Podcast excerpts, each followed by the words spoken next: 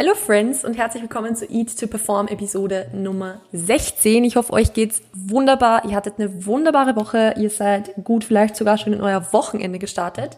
Freut mich, dass ihr wieder mit dabei seid bei diesem Q&A Part 2. Ihr wisst ja, ich habe es ja letztes Mal schon angekündigt, dass das Q&A auf zwei Teile aufgeteilt wird und dass der letzte Part oder der, der erste Part eigentlich eher der am Dienstag online gekommen ist, eher der persönlichere, persönlichere Teil des Q&As geworden ist, also wo es eher so um meine Zukunftspläne geht, wie es mir aktuell so geht, warum ich jetzt so lange Instagram-Pause gemacht habe, aber eben auch Wettkampfpläne, Training und Ernährung in den nächsten Wochen, meine Diätpläne, falls ihr die noch nicht gehört habt, ähm, besprochen habe.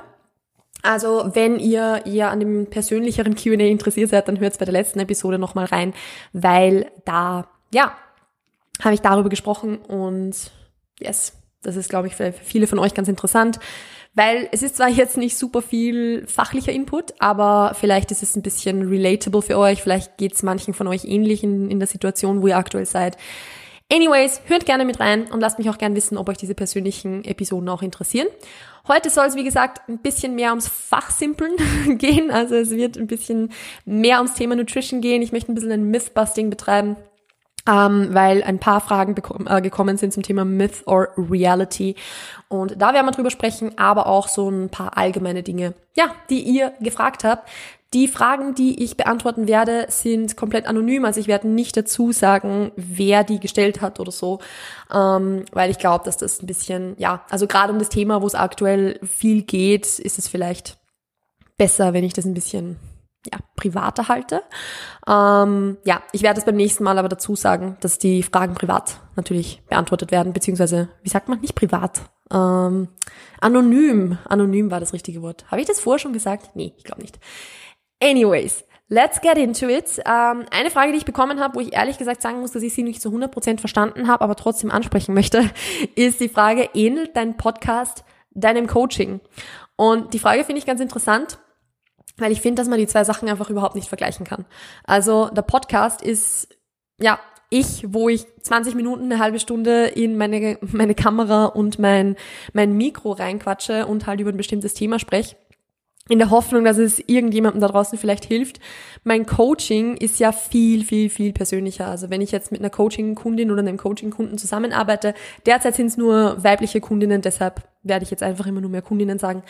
Ähm, wenn ich mit einer Kundin zusammenarbeite, dann ist es ja spezifisch auf ihre Situation mit den jeweiligen Lösungsvorschlägen und so weiter und so fort. Wir besprechen die, die Struggles durch, wir besprechen den, die Next Steps durch, wir ja, passen individuell Training, Ernährung und so weiter auf die Person an.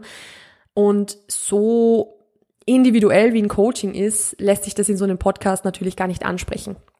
Also das ist, sind halt einfach zwei komplett unterschiedliche Dinge. Vor allem muss man halt dazu sagen, das eine ist einfach ein, ein zusätzlicher Weg, wie ich euch Information vermitteln möchte.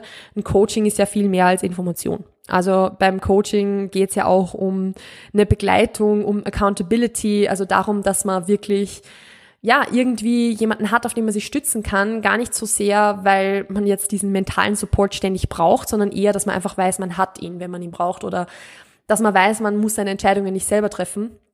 Und alle von euch, die den Podcast hören, aber jetzt nicht bei irgendjemandem in, in dem Coaching sind, jetzt nicht nur bei mir, sondern generell, ihr müsst ja eure Entscheidungen selbst treffen. Eine Coaching-Kundin, natürlich, im Endeffekt, auch eine Coaching-Kundin ist so weit, dass sie sagt, okay, wenn ich was nicht machen will, mache ich es natürlich nicht, das ist klar, aber man kommuniziert halt so weit, dass man Entscheidungen zwar gemeinsam heranführt, sag ich mal, oder gemeinsam an eine Entscheidung herankommt, aber im Großen und Ganzen trifft ja dann der Coach die Entscheidung und der Kunde führt aus. Blöd gesagt jetzt. Also von dem her ähm, ist das, sind es einfach zwei komplett unterschiedliche Dinge, die man halt auch nicht vergleichen kann. Äh, ich hoffe, dass, dass die Frage beantwortet hat. I'm not sure. Aber irgendwie war es mir wichtig, darauf einzugehen, weil ich finde, dass, dass es einfach nicht vergleichbar ist. Gut, so viel jetzt mal dazu. Da ist übrigens auch die Frage gekommen, ob ich derzeit KundInnen aufnehme ins Coaching, auch ohne Wettkampfambitionen. Äh, das, dazu sei gesagt, ich nehme großteils Kundin, KundInnen ohne Wettkampfambitionen auf. Also ich habe es eh letzte Woche schon erwähnt, dass ich derzeit nur eine einzige Prep-Kundin habe. Ähm, zwar schon ein paar Leute, die irgendwann oder 2023 oder so auf die Bühne gehen möchten, aber jetzt ähm, niemand, der super konkret gerade in der Prep beispielsweise ist. Also, also nur eine Person, wie gesagt. Und der Großteil meiner Kundinnen sind eigentlich Kundinnen in unterschiedlichsten Lifestyle-Situationen. Also auf der einen Seite natürlich sehr, sehr stark dem, was ich auch im Podcast anspreche, also Kundinnen, die eben mit ihrer Beziehung zum Essen strugglen, die ihr Training ein bisschen mehr optimieren wollen, damit sie dann eben ihre Ernährung entspannter angehen wollen. Also all das, was ich mit E2Perform quasi preache, aber eben auch viele Kundinnen, die unter Anführungszeichen einfach nur ihre Körperkomposition verbessern wollen, abnehmen wollen, zunehmen wollen, Muskel aufbauen wollen Leute mit Essstörungsvergangenheit, Leute ohne Essstörungsvergangenheit. Also meine Kundinnen sind tatsächlich sehr, sehr bunt durchgemischt und ich finde das auch sehr, sehr cool. Also ich würde das jetzt gar nicht wollen, ehrlich gesagt, dass ich jetzt so ganz, ganz, ganz spezifisch in nur eine Richtung gehe. Also dass ich zum Beispiel jetzt nur Wettkampfathleten hätte oder nur ähm, Leute, die jetzt beispielsweise mindset-technisch strugglen, weil ich das selbst auch sehr enjoy und auch sehr, sehr viel daraus mitnehmen kann, dass ich unterschiedliche Leute betreue. Genau, so viel jetzt mal dazu. Damit sind wir nur mit den Coaching-Fragen. also es, äh, Coaching-technisch ist es eh, wie gesagt. Also ob ich noch Coaching-Kunden aufnehme, war noch die Frage. Entschuldigung, das habe ich jetzt übersehen. Derzeit ist es tatsächlich so, dass ich äh, jetzt über die Wettkampfsaison die Kickoffs, die ich habe, alle schon festgelegt habe. Und wenn man am Coaching interessiert ist, dann am besten einfach eine Nachricht durchschicken. Ich nehme nach und nach immer wieder Kundinnen auf, also oder KundInnen, weil natürlich betreue ich auch sehr, sehr gerne Männer. Ähm, aber es ist halt immer so, dass das ein bisschen versetzt ist. Also es ist jetzt nicht so, dass du mir quasi eine Nachricht schreibst und du kommst instant ins Coaching rein, sondern es gibt eine, eine kleine Warteliste, wo man, wo dann die Leute eben draufstehen und dann nach und nach kontaktiert werden, wenn ein Platz frei wird. Und äh, ja, genau, so viel jetzt mal dazu. Also jetzt gerade ähm, werden die nächsten Kickoffs dann wahrscheinlich mit Dezember ungefähr, Dezember, Jänner, irgendwas in die Richtung. Genau, so viel jetzt mal dazu. Gut. Äh, jetzt muss ich mal überlegen, mit welcher Frage ich weitermache, ehrlich gesagt. Ähm, ja, ich würde gerne so ein bisschen über dieses Thema mit, mit äh, Training, Ernährung, Mindset und so weiter bei Trainingspause, Zwangstrainingspause und so weiter sprechen, weil das war das letzte Thema der letzten Podcast-Episode, also wo ich so ein bisschen über, über Trainingspause und Ernährung gesprochen habe und warum ich es persönlich wichtig finde, darauf zu achten, nicht abzunehmen, sagen wir mal so. Ähm, und das werde ich auch jetzt nochmal besprechen. Und zwar konkrete Frage, wie geht man mit Training, Mindset, Ernährung nach einer Krankheit oder Verletzung um? Oder wie geht man das an? Ähm, da muss man sagen, ich finde, man muss unterscheiden, ob es eine, ein, eine Krankheit ist oder ob es eine Verletzung ist. Das sind halt zwei komplett unterschiedliche Dinge irgendwo, weil oder ob es zum Beispiel auch eine Verletzung ist oder ob es Schmerzen sind, weil das ist ja auch nicht dasselbe. Nur wenn man irgendwo Schmerzen hat, heißt das ja nicht, dass sofort irgendwas kaputt ist. Ähm, und das muss man meiner Meinung nach ein bisschen unterschiedlich angehen, weil beispielsweise jetzt rein in Bezug auf Training, wenn du jetzt krank bist und drei Wochen krank bist und ist, oder drei Wochen krank warst, dann bist du drei Wochen krank und dann trainierst du drei Wochen nicht. Wenn du dir jetzt den, keine Ahnung, den, den Mittelfußknochen brichst, das sage ich jetzt deshalb als Beispiel, weil ich das selbst schon geschafft habe, ähm, dann wirst du wahrscheinlich nach kurzer Zeit wieder Oberkörper trainieren können. Also das sind halt zwei unterschiedliche Dinge oder auch schmerztechnisch beispielsweise, wenn man Schmerzen hat und die jetzt nicht akut aus einer Verletzung rauskommen, beziehungsweise vielleicht eh schon länger da sind oder so, sollte man ja jetzt auch nicht sagen, okay, passt, dann mache ich jetzt einfach drei Wochen Trainingspause so. Es ist jetzt auch nicht unbedingt der richtige Approach. Immer individuell betrachten, klar, aber ähm, es ist trotzdem was, was man sich immer anschauen muss, wie das jetzt aussieht und das eigentlich in, in vielen Fällen Krankheit eher das ist, wo man wirklich komplett aussetzen sollte. Und äh, einfach um jetzt nicht irgendwie zu riskieren, dass es plötzlich in eine Herzmuskelentzündung übergeht oder irgend sowas in die Richtung. Ich will euch jetzt keine Angst machen, aber wenn du jetzt erkältet trainieren gehst oder so, ist halt die, das Risiko da. Und deshalb würde ich da ein bisschen aufpassen. Ähm, bei Verletzungen und, und äh, Schmerzen irgendwo ist es vielleicht ein bisschen was anderes, aber auch immer individuell betrachten. Kommt auch immer darauf an, welche Verletzung es ist. Wenn du dir Beine, Beine und Arm brichst, ist es vielleicht was anderes, als wenn du dir den Mittelfußknochen brichst.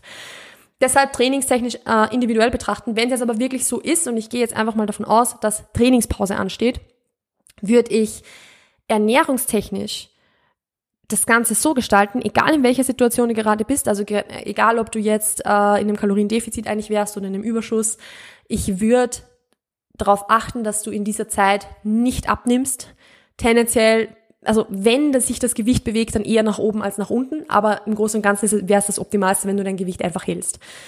Einfach aus dem Grund, weil wenn du nicht trainierst, vielleicht sogar eine Krankheit hast, wo du, wo, wo du dich nicht viel bewegen kannst und so weiter und so fort und langsam dann wieder einsteigen musst oder so, ähm, würde ich darauf achten, dass du wirklich so wenig Gewicht wie möglich verlierst oder wenn es geht gar keines, auch wenn das bedeutet, dass du viel Saft trinkst oder so, so wie es ich im Moment mache.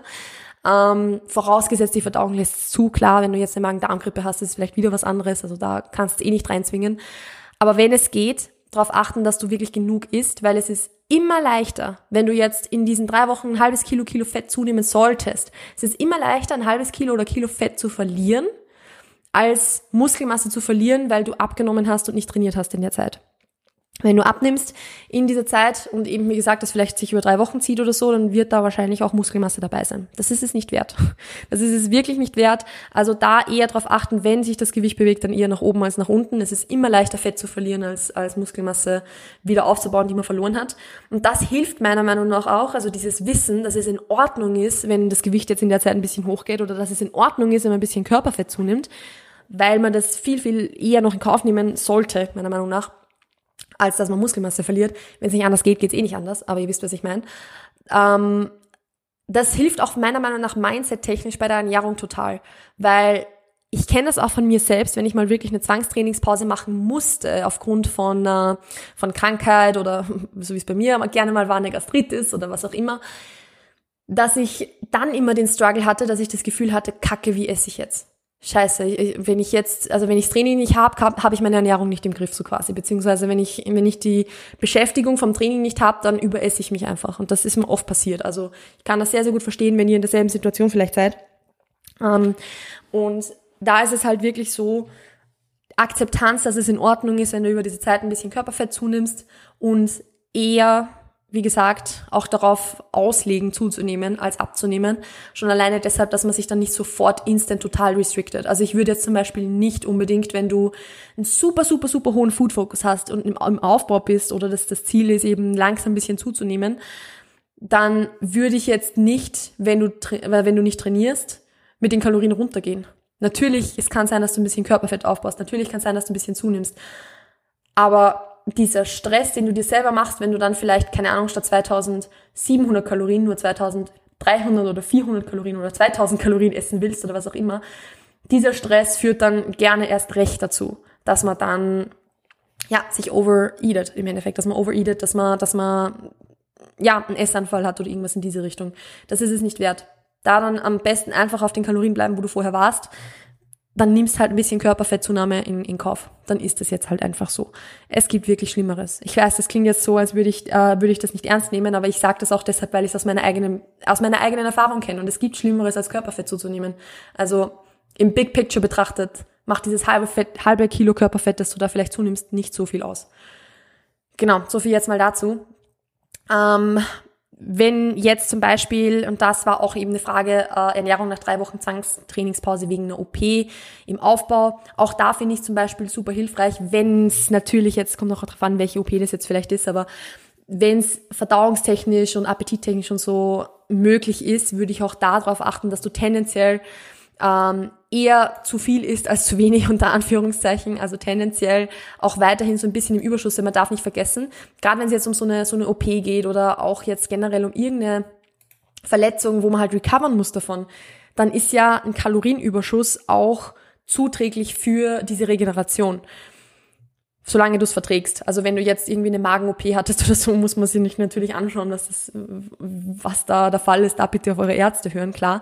Aber ähm, gerade wenn es jetzt um darum geht, von einer, von einer Verletzung, von einer, von einer Krankheit oder so wieder zu regenerieren, wirst du langsamer davon regenerieren, wenn du dich jetzt in ein Kaloriendefizit reinpresst. Also das macht nicht wirklich viel Sinn. Wenn man jetzt ein paar Tage ein bisschen erkältet ist, dann würde ich jetzt nicht sofort sagen, okay, um Gottes Willen, du musst unbedingt die Kalorien erhöhen. Mache ich auch mit meinen Kundinnen nicht so. Aber wenn man jetzt dann eine Woche krank ist und dann merkt, okay, es ist irgendwie keine Besserung in Sicht, dann werden die Kalorien ein bisschen erhöht. Dann kommt man nicht drum herum wahrscheinlich. Genau. Auch jetzt beispielsweise, und das ist was, was man auch sehr, sehr wichtig ist noch zu besprechen, wenn man jetzt Rest-Days macht, die nicht geplant waren, ob man dann trotzdem normal weiter essen soll. Ähm, und das ist auch zum Beispiel was, wo ich sage, ja, hundertprozentig. Also wenn du jetzt geplant hättest, heute trainieren zu gehen, aber irgendwie geht's dir nicht so gut und du gehst jetzt doch nicht trainieren, dann isst trotzdem die Kalorien weil warum nicht? Also im Endeffekt, der eine Tag, wo du dann vielleicht ein bisschen mehr im Überschuss bist, als du sonst wärst, wird nicht den riesen Unterschied machen. Aber kopftechnisch macht es den Unterschied. Und das sind nämlich so Dinge, das sage ich jetzt deshalb dazu, dass man, dass ich tendenziell dazu, also da sage, ja, ist genauso weiter. Weil wenn man sich über das extrem viel Gedanken macht, soll ich das jetzt essen, soll ich das jetzt nicht essen, soll ich jetzt gleich viel Kalorien essen, soll ich ein bisschen runtergehen, etc. pp., dann ist es meistens eben dem geschuldet, dass man sich übers Essen generell sehr, sehr viele Gedanken macht. Und wenn man sich übers Essen sehr, sehr, sehr viele Gedanken macht, dann schadet es einem nicht bewusst mehr zu essen. Also gerade in diesen Situationen, ja, zieh's durch, zieh's einfach durch. Gut, das sind jetzt so diese Fragen gewesen zu, zu Ernährung mit Trainingspause und so weiter und so fort. Ähm, ich hoffe, dass das alles gut ersichtlich war, aber im Endeffekt, ergo oder, oder lassen aus dem Ganzen nicht im Kaloriendefizit weiter essen, wenn es mir mal länger krank ist oder länger Pause macht. Ähm, gut, worüber sprechen wir als nächstes? Worüber sprechen wir als nächstes? Sprechen wir darüber, ob Reverse Dieting wirklich hilfreich ist, weil das ist eine Frage, die auf unterschiedliche Art und Weisen gestellt wurde. Also einerseits Reverse Dieting, Mythos oder Realität, ist es wirklich hilfreich und auf der anderen Seite kann man Reverse Dieting nutzen, um die Erhaltungskalorien zu erhöhen, um dadurch dann wieder leichter ins Defizit zu kommen. Und da muss ich sagen, ja, es ist genau so ist es. Also ich mache das ja auch mit meinen KundInnen so. Ähm, nicht mit allen, obviously. Also ich habe mal zum Thema ähm, Reverse Dieting und so weiter und so fort eine Podcast-Episode aufgenommen. Das war Episode Nummer 5. Es ist elf Episoden her. Wow, wie die Zeit vergeht. Ähm, also da am besten reinhören, wenn euch das Thema Reverse Dieting genauer interessiert. Ich werde es jetzt nur kurz anstreifen, damit wir es, ähm, ja, damit wir die Frage beantwortet haben, aber ausführlicher Episode 5. Aber es ist Realität. Also es macht schon, es hat schon seinen Sinn, weil sich da der Stoffwechsel beziehungsweise eben einfach der Kalorienverbrauch in dem Sinne anpasst. Und ähm, was ja sehr, sehr oft so ein bisschen das Problem ist, wenn sich die Haltungskalorien nach unten anpassen, ist ja das, dass das durch beispielsweise so eine Art Jojo-Dieting passiert. Also dadurch, dass man tendenziell ein super krasses Kaloriendefizit eingeht, dadurch geht der ähm, geht der Gesamtkalorienbedarf ein bisschen runter, dann kann man das aber nicht durchziehen, man isst dann wieder mehr, nimmt dann wieder ein bisschen zu, Erhaltungskalorien können sich aber so schnell gar nicht anpassen, dann geht man aber wieder in die nächste Diät rein und so. Passen sich diese Erhaltungskalorien mit jeder Jojo-Diät quasi oder jedem Diätversuch passen sich die ein bisschen nach unten an. Und da macht es unheimlich Sinn, gerade da dann eben langsam die Kalorien ein bisschen zu erhöhen und eben schrittweise zu erhöhen, damit sich dein Körper einfach anpassen kann. Und im Endeffekt machen wir genau sowas ja auch im Bodybuilding, im Aufbau, wenn wir die ähm, also wenn wir jetzt von dem Aufbau dann in eine Diät übergehen. Einfach das, dass wir Step by Step die Kalorien erhöhen, Step by Step schauen, dass das Körpergewicht ein bisschen nach oben geht und irgendwann, also so wie es bei mir jetzt war, letztes Jahr, glaube ich, war ich, war das, habe ich im Schnitt 3000 Kalorien gegessen. Ich habe vorher noch nie im Schnitt 3000 Kalorien gegessen, aber ich habe jetzt nicht schnell zugenommen damit. Also das war einfach ein ganz normaler Kalorienüberschuss. Dadurch konnte ich einen Minicut machen, also wo ich im Schnitt ein Kilo pro Woche verloren habe Minicut, auch da habe ich schon mal besprochen, nicht für jeden geeignet, keinesfalls. Für mich in der Situation war es geeignet. Ähm, auf 1800 Kalorien. Das ist extrem gut. Also das ist eine extrem hohe Kalorienanzahl. Und natürlich heißt es nicht, dass jede Frau 3000 Kalorien essen kann. Das heißt auch nicht, dass jede Frau 3000 Kalorien essen soll. Das soll jetzt nur ein Beispiel darstellen, weil wenn ich es jetzt so gemacht hätte, dass ich von Anfang an 3000 Kalorien gegessen hätte, wäre ich am Ende, im, im Endeffekt mit wesentlich mehr Körperfett rausgekommen ähm, als wenn ich das einfach langsam abgebildet hätte, so wie ich es im Endeffekt gemacht habe. Also vielleicht wäre wär da der, der Cap, also diese, diese, ähm, dieser Settling Point, wäre vielleicht ein ähnlicher gewesen oder so nur eine Spur höher. Aber ähm, am Ende des Tages, es hat mir extrem viel gebracht, weil ich halt Körperfett minimiert habe. Trotzdem ist es dazugekommen, klar, ähm, während ich die Kalorien maximiert habe. Und das macht einem jede Diät wieder leichter. Deshalb mache ich das auch mit vielen Kundinnen so, die bei mir im, im Coaching anfangen, die jetzt zum Beispiel schon so oft auf Dauerdiät waren oder sich nicht wirklich getraut haben, die Kalorien zu erhöhen, dass ich selbst, wenn man vielleicht vom Körperfett in dem, an dem Punkt sind, wo man sagen könnte, okay, man könnte vielleicht bald eine Diät machen, es würde schon Sinn machen, dass man zuerst sagt, okay, aber zuerst schauen wir, dass wir mit den Kalorien ein bisschen höher kommen, damit dann das viel leichter ist für dich, wieder in die Diät reinzugehen. Macht hundertprozentig Sinn. Macht, also ja, gibt es, Reverse Styling gibt es, es ist hilfreich. Ob es für dich jetzt in deiner Situation geeignet ist oder nicht, wie gesagt, höre in Episode Nummer 5 rein. Da habe ich das ganz genau besprochen, für wen Reverse Dieting geeignet ist, für wen es nicht geeignet ist, wann eine Recovery Diet besser ist, wann es besser ist, direkt auf die Erhaltungskalorien zu gehen. Aber ja, es hat durchaus seinen Sinn und seine Berechtigung. Die nächste Frage, das ist, ich finde es voll witzig, weil die, viele Fragen einfach doppelt und dreifach gestellt wurden, als hättet es euch irgendwie abgemacht, dass ihr über dieselben Themen Bescheid wissen wollt. Das finde ich mega cool. Und zwar, ähm, auch das ist so eine Art, ähm, ist es ein Mythos, ist es eine Realität oder ist es Realität? Die Frage, regt regelmäßig Essen wirklich den Stoffwechsel an? Also macht es einen Unterschied, ob ich jetzt zwei oder fünf Meals esse, beziehungsweise ähm, ist auch die Frage gekommen, kann ich einen Aufbau nur mit zwei Meals machen und mit einem Snack oder ist das optimal und so weiter und so fort. Also, regt regelmäßig Essen den Stoffwechsel an. Das ist, it's a trick question, muss man dazu sagen, weil im Endeffekt jetzt rein auf das, wie viele Kalorien du verbrennen wirst, beziehungsweise wie viele, also ob du besser abnehmen wirst, beispielsweise wenn du jetzt regelmäßiger isst, das ist ein Mythos. Also, dass du jetzt zum Beispiel mit fünf, mit fünf Mahlzeiten den Stoffwechsel mehr anregst und dadurch besser abnimmst oder so. Abnimmst. What? Abnimmst als jetzt mit zwei Mahlzeiten am Tag ist Bullshit. Also da ist nichts dran. Das heißt aber nicht, dass es nicht hilfreich ist, regelmäßig zu essen. Also nur weil es jetzt rein physiologisch für die, für, für die Körperfettabnahme, sagen wir so, keinen Unterschied macht, heißt es nicht, dass es dir nicht die Diät massiv erleichtern würde, mehr Mahlzeiten zu essen als weniger, beziehungsweise dass es nicht anderweitig Sinn macht. Weil wenn man überlegt zum Beispiel, wenn wir jetzt von der Muskelprotein-Biosynthese Biosynthese sprechen, ist es ja was, was wir durch regelmäßige Protein-Feedings alle paar Stunden anregen wollen. Wenn du jetzt nur zwei Mahlzeiten am Tag hast, zwei Protein-Feedings am Tag, ist es wesentlich suboptimaler, als wenn du fünf hättest.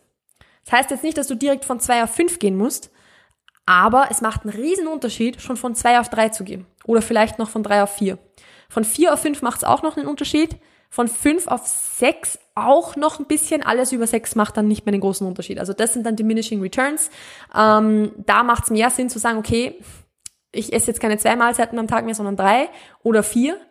Ob du jetzt dann aber vier oder fünf oder sechs isst, wird nicht mehr, also das sind dann es ist jetzt keine Statistik, sondern es ist jetzt nur, um es plakativ darzustellen. Das sind dann keine 10% Unterschied mehr, sondern 0,01% ungefähr. Also nur, um jetzt den Unterschied darzustellen. Das sind jetzt keine Zahlen, die ich irgendwo gelesen habe oder die, die jetzt legit sind, sondern es macht nicht mehr den Unterschied, den es macht, von zwei auf drei Mahlzeiten beispielsweise zu gehen. Und deshalb, nein, es regt den Stoffwechsel nicht an, aber egal ob du jetzt im Aufbau bist oder auf Diät, ich würde da definitiv empfehlen, mehr als zwei bis drei Mahlzeiten zu essen. Und das bringt mich zu der zweiten Frage, nämlich Aufbau trotz nur zwei Mahlzeiten und ein Snack pro Tag. Das ist jetzt auch zum Beispiel sowas. Erstens mal, schlagt euch diese Idee von Snacks aus dem Kopf. Snacks sind Mahlzeiten. Ende. egal wie groß oder klein sie sind, im Endeffekt willst du ein Protein-Feeding dabei haben. Und sobald ein Protein-Feeding dabei ist, ist es kein Snack mehr, es ist einfach eine Mahlzeit. Also schlagt euch dieses Snacken aus dem Kopf. Eine Mahlzeit ist eine Mahlzeit, fertig. Und jede Mahlzeit will auch als Mahlzeit behandelt werden. Das heißt, dass du dir Zeit nimmst, das zu essen, dass du das nicht on the go irgendwo schnell runterschlingst. Das heißt, dass du es genießt. Das heißt, dass du achtsam isst. Behandle jedes, jedes Mal, wo du dir was, was in den Mund schiebst, was essbar ist. Sorry for that. Ähm, behandle das jedes Mal als Mahlzeit. Jedes Essen ist eine Mahlzeit. Fertig. Ähm, das heißt, eigentlich sollte die Frage nicht, nicht heißen, Aufbau trotz nur zwei Mahlzeiten, ein Snack pro Tag, sondern Aufbau trotz nur drei Mahlzeiten pro Tag. Und auch da, erstens mal, trotz ist vielleicht jetzt, ja, nee, wobei ist schon richtig gestellt. Du wirst mit drei Mahlzeiten am Tag Muskelmasse aufbauen. Hundertprozentig, solange du genug Protein isst, solange du hart trainierst, solange du ähm, Protein-Feedings drin hast. Und vielleicht eben, ja, habe ich Kalorienüberschuss erwähnt? I'm confused, I don't know. Anyways, ähm, ja, du wirst Muskelmasse aufbauen, aber wenn man jetzt zum Beispiel, wenn man jetzt von deiner Frage ausgeht, zwei Mahlzeiten plus ein Snack, ich zähle jetzt diesen Snack beispielsweise mal nicht als Protein Feeding, dann sind zwei Mahlzeiten definitiv suboptimal. Dann würde ich auf alle Fälle schauen, dass du zumindest auf drei erhöhst, also diesen, diesen Snack, wie du es nennst, ähm, zu einem Protein Feeding machst und zu einer anständigen Mahlzeit machst oder eben zum Beispiel noch eine dritte Mahlzeit hinzufügst und so weiter und so fort, um eben genau diese Muskelprotein-Biosynthese anzuregen, weil das macht schon einen Unterschied für den für Muskelaufbau und macht auch einen Unterschied für Heißhunger, für Food Focus, alles Mögliche und auch für Trainingsperformance. Von daher, ähm, möglich ist es, was du jetzt machst, also Aufbau trotz nur zwei Mahlzeiten und ein Snack pro Tag definitiv. Optimal ist es vielleicht, wahrscheinlich eher nicht. Und wenn du jetzt wenn du jetzt beruflich gesehen oder so wirklich nicht anders kannst, als jetzt diese zwei Mahlzeiten und den Snack zu essen, dann ist es halt so. Also lass dich davon jetzt nicht irgendwie runterziehen, dass du deshalb keine Muskeln aufbauen wirst. Um Gottes Willen, du wirst Muskelmasse aufbauen, solange du im Großen und Ganzen genug isst und genug Protein isst. Aber wenn es jetzt nicht unbedingt aus, aufgrund äußerer Umstände so sein muss, würde ich schon darauf achten, dass du vielleicht noch eine weitere Mahlzeit hinzufügst. Gut, so viel jetzt mal dazu. Eine Frage, die übrigens auch noch gekommen ist, ist, wie man seine Kalorien generell richtig berechnet. Und da muss ich ehrlich sagen, ich würde da, also ich würde mich da gar nicht zu sehr auf Berechnungen stützen. Du kannst, ähm, wenn du jetzt vorher noch nie getrackt hast, beispielsweise, würde ich einfach in irgendeinen Online-Rechner deine Daten eingeben und dir das ausspucken lassen und dann das einfach mal essen und, und schauen, was passiert. Oder das, was du bisher gegessen hast, zwei Wochen lang einfach mal mittracken und schauen, wie viele Kalorien rauskommen. Und wenn du mit diesen Kalorien dein Gewicht hältst, dann hast du deine Erhaltungskalorien gefunden im Schnitt. Das sind die zwei äh, Methoden, die ich machen würde weil im Endeffekt eine Berechnung ist sowieso immer, immer ungenau. Wenn ich meine Kalorien ausrechnen lasse, dann kommt für mich eine, eine Kalorienanzahl von, glaube ich, 2003 oder 400 raus. Wenn ich jetzt 2300, 400 Kalorien essen würde, würde ich langsam aber sich abnehmen.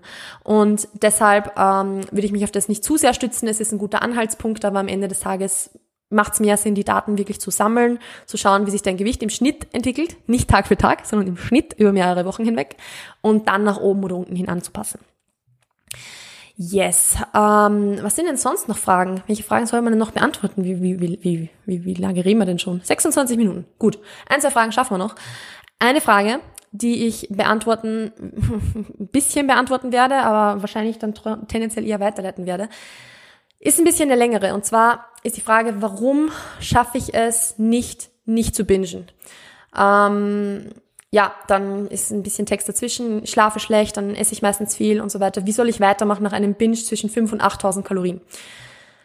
Da auch hier jetzt wieder kurzes, wie sagt man, ähm, Announce, nein, nicht Announcement, kurze Info an der Stelle. Ähm, Disclaimer, so, ich bin keine Therapeutin. Ich bin definitiv keine Therapeutin und ähm, wenn du jetzt wirklich davon sprichst, du schaffst es nicht, nicht zu bingen, dann ist es höchste Zeit, dass du dir professionelle Unterstützung suchst in Art von einer Therapeutin, in Art von einem Psychologen oder zumindest mal zu einem Arzt gehst und dich weiter vermitteln lässt, sage ich jetzt mal. Ähm, weil dann bist du in einem ja, Fitness-Coaching, Schrägstrich bei einem Fitness-Coach einfach falsch. Also das muss ich natürlich ganz ehrlich sagen eine Kleinigkeit, die ich dir sagen kann, ist, wenn du so einen Binge hast, wenn du generell overeatest, dann ist das, was du nicht machen solltest, das, dass du am nächsten Tag mehr Steps machst, mehr Kalorien machst, Kalorien ein, äh, mehr Kalorien, Entschuldigung, äh, mehr Cardio machst, dass du Kalorien einsparst, dass du irgendwie versuchst, nicht zu essen und so weiter und so fort, weil das regt diesen Zyklus nur wieder von vorne an. Es gibt da nur auch körperlich noch einen Grund, mehr Heißhunger zu haben und zu bingen. Das ist aber auch schon das Einzige, was ich dir in dieser Situation sagen werde, weil wenn du für dich merkst, du schaffst es einfach nicht, das, also aus dem rauszukommen und du also du kommst, du, du, du merkst einfach keine Besserung, dann musst du bitte unbedingt in eine Therapie gehen. Und ich weiß, das ist das, gerade in Deutschland ist es mit Therapieplätzen eine Katastrophe. Ähm, aber es ist, es ist es wert, auf einen zu warten in der Situation. Also da, wie gesagt, ist ein Fitnesscoach nicht die richtige Adresse, da bin ich nicht die richtige Adresse. Das traue ich mir nicht zu, da irgendwie jetzt mehr dazu zu sagen. Außerdem kenne ich dich natürlich nicht, also das muss man auch dazu sagen. Das wäre sehr unprofessionell, wenn ich da jetzt mehr Tipps geben würde. Und ähm, ich dürfte es auch einfach nicht. Muss man sagen, ist, ist nicht mein Beruf und ähm, deshalb da bitte wirklich eher an wen anderen wenden oder ja, wie gesagt, professionelle Hilfe suchen. Und das bringt mich jetzt Ah, ich hätte eigentlich gerne noch ein paar andere Fragen beantwortet, aber ich habe eine Frage bekommen, die da so gut reinpasst. Und zwar ist das die Frage, ähm, ab welchem Zeitpunkt man sich professionelle Hilfe suchen sollte. Ah, genau, wann ist das der Punkt erreicht, an dem man sich professionelle Hilfe suchen sollte? Das ist natürlich immer ein bisschen abhängig davon, wofür du dir jetzt die professionelle Hilfe suchen willst. Also wenn es jetzt ähm, darum geht, beispielsweise, dass du das Gefühl hast, ähm, mit dem Essen sehr stark zu strugglen und so weiter und so fort, dann ist es was anderes, als wenn du jetzt das Gefühl hast, vielleicht in eine Depression reinzurutschen oder so, oder in ein Burnout oder was auch immer. Oder auf der anderen Seite ähm, ist jetzt, ich glaube nicht, dass die Frage so gemeint war, aber es könnte auch so interpretiert werden als wann sollte ich mal einen Coach suchen oder bis wohin komme ich alleine noch. So kann es jetzt auch gemeinsam drum. Ich versuche das jetzt ein bisschen allgemein zu beantworten. Ähm, tendenziell jetzt in Bezug auf das, dass du zum Beispiel merkst, du struggles mit dem Essen und vielleicht kann dir auch dein Coach beispielsweise nicht mehr helfen, weil da muss man ja auch sagen, ich, ich behandle ja zum Beispiel auch keine Essstörungen. In, ich, ich arbeite mit Leuten, die vielleicht in derselben Situation waren, wie es ich damals war, die einfach mit dem Essen gestruggelt haben, aber wo sich sehr, sehr viel eben mit Training und Ernährung selbst und mit dem richtigen Mindset ähm, machen lässt. Aber was ich nie machen würde, ist irgendwelche ähm, psychologischen Methoden und oder irgendetwas Psycho, also was in eine Psychotherapie reingehen würde, ähm, wo es um tiefergehendes Besprechen, sag ich mal, geht, weil das kann ich nicht und das darf ich auch einfach nicht. Und wenn du jetzt merkst zum Beispiel, okay, irgendwie dein Coach kennt sich zwar vielleicht mit so einem Thema schon, schon ganz gut aus, aber irgendwie, es wird nicht besser und es wird nicht besser, dann würde das wahrscheinlich ein Zeitpunkt sein, beispielsweise, wo du dir professionelle Hilfe suchen solltest, in, in dem Sinne, dass du dann eben in eine Therapie gehst. Wenn du keinen Coach hattest und vorher allein jetzt eben gearbeitet hast, ist dieser Zeitpunkt einfach meiner Meinung nach dann da, wenn du das Gefühl hast, dass das klingt jetzt vielleicht ein bisschen blöd, aber das ist jetzt auch was, was ich aus meiner eigenen Erfahrung sagen kann. Darum traue ich es mir jetzt sagen, dass was nicht stimmt mit dir. Also, dass du das Gefühl hast, okay, irgendwas, irgendwas stimmt gerade nicht, irgendwas ist, vielleicht kennst du dich so selber nicht oder du, du merkst, okay, irgendwie, du versuchst es besser zu machen, aber du kommst aus irgendwelchen Mustern einfach nicht raus. Also ab dem Zeitpunkt, wo du merkst, irgendwie, ja, also man muss dazu sagen, wenn du überlegst oder wenn du, wenn du dich fragst, ob der Zeitpunkt kommt, die professionelle Hilfe zu suchen, dann ist es wahrscheinlich auch jetzt ein guter Zeitpunkt, um die professionelle Hilfe zu suchen. Weil wenn es jetzt um eine Therapie beispielsweise geht, ist eine Therapie nix, was man in Anspruch nehmen darf oder in Anspruch nehmen soll, wenn man irgendwie krank genug ist dafür oder so. Dieser Zeitpunkt, dass man krank genug ist, der kommt nicht. Man wird sich nie krank genug fühlen, um jetzt in eine Therapie zu gehen oder um sich, um eine Therapie wert zu sein. Eine Therapie ist genauso auch Prävention, dass es schlimmer wird. Und im Endeffekt soll das ja das Goal sein. Je länger du wartest und je länger du merkst, okay, irgendwie wird es nicht besser, aber ich bin jetzt auch nicht krank genug, um in eine Therapie zu gehen, quasi beispielsweise. Je länger du damit wartest, umso schwieriger wird es für dich und deine Therapeutin oder deinen Therapeuten, dir dann auch wieder rauszuhelfen. Und je früher du das in Anspruch nimmst und so, ich will jetzt nicht sagen, dass es dann leicht ist. Es ist es sicher nicht. Eine Therapie ist nie leicht, eine Therapie soll auch nicht leicht sein. Aber ähm, es wird wahrscheinlich besser gehen, als wenn du jetzt wartest, unter Anführungszeichen, bis du krank genug bist.